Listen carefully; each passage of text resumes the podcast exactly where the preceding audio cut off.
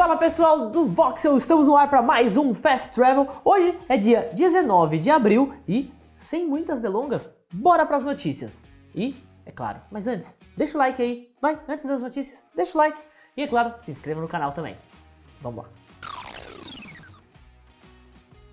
Vamos começar com uma boa notícia. Finalmente, os preços das placas de vídeo estão começando a cair.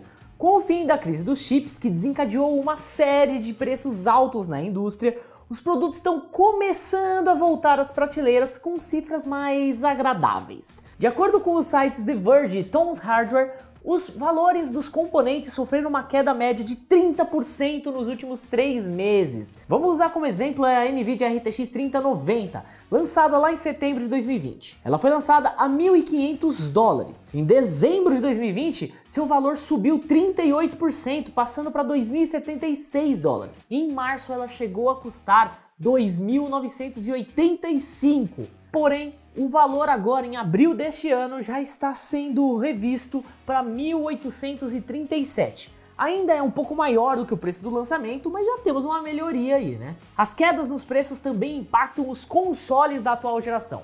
O Series S, por exemplo, o preço de tabela era 299 dólares no lançamento, chegou a ser vendido por até 471 dólares lá nos Estados Unidos, um valor 57% maior, porém, em abril desse ano já conseguimos encontrar por 249 dólares. O PlayStation 5 também teve um valor bem alterado por aí. Ele foi anunciado, a versão com disco, por 500 dólares em novembro de 2020. Um mês depois ele já estava custando 1.024 dólares, porém, agora, em abril, já encontramos por 703. Ainda é um preço alto, mas já está melhorando. Aqui no Brasil, a falta de estoque fez os consoles sumirem das prateleiras e serem revendidos por valores altíssimos se você for procurar aí na internet, tá? Atualmente, tanto o Play 5 quanto o Series X e S já podem ser encontrados com mais frequência dentro dos valores do lançamento. No caso do Series S, é ainda mais fácil de encontrar o produto com preços mais baixos. Pois é, é isso aí. Vocês estão ainda a fim de comprar um console da nova geração? Talvez esperar mais um pouquinho, dá para diminuir esse preço. Bora para a próxima notícia.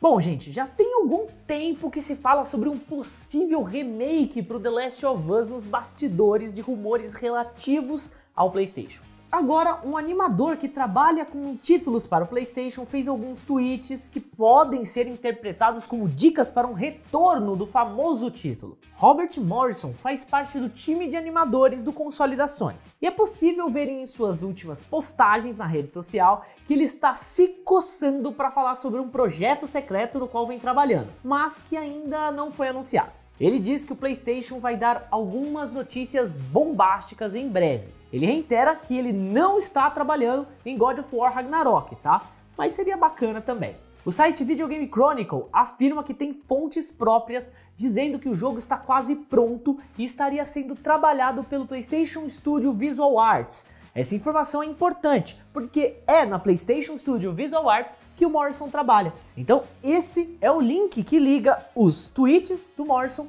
com alguns rumores que estão rolando na indústria. Vocês acham que já é hora de fazer um remake do The Last of Us? A Sony acha que sim, principalmente por conta da produção da versão live action do jogo, que está sendo produzida pela HBO.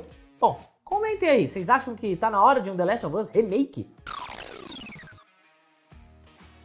A Sony anunciou no mês passado o seu novo serviço de assinatura. E apesar que vai continuar com o mesmo nome, né, PlayStation Plus, ele vai ter novos níveis. Caso o serviço que vai ser lançado em junho for um sucesso, a empresa vai deixar de exigir assinaturas para jogar online. Pois é, essa informação foi divulgada no último final de semana pelo perfil UpsLeaks, lá no Twitter. Ele disse que a chance disso acontecer é alta.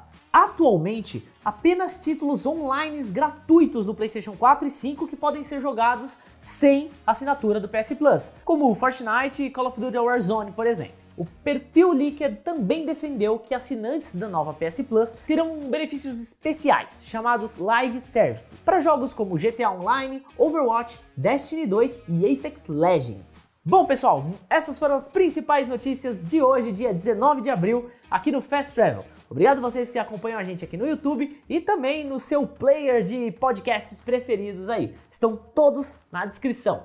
Eu sou o Juan, vocês podem me seguir nas redes sociais que estão aqui embaixo Eu vou ficando por aqui e até amanhã com Fast Travel.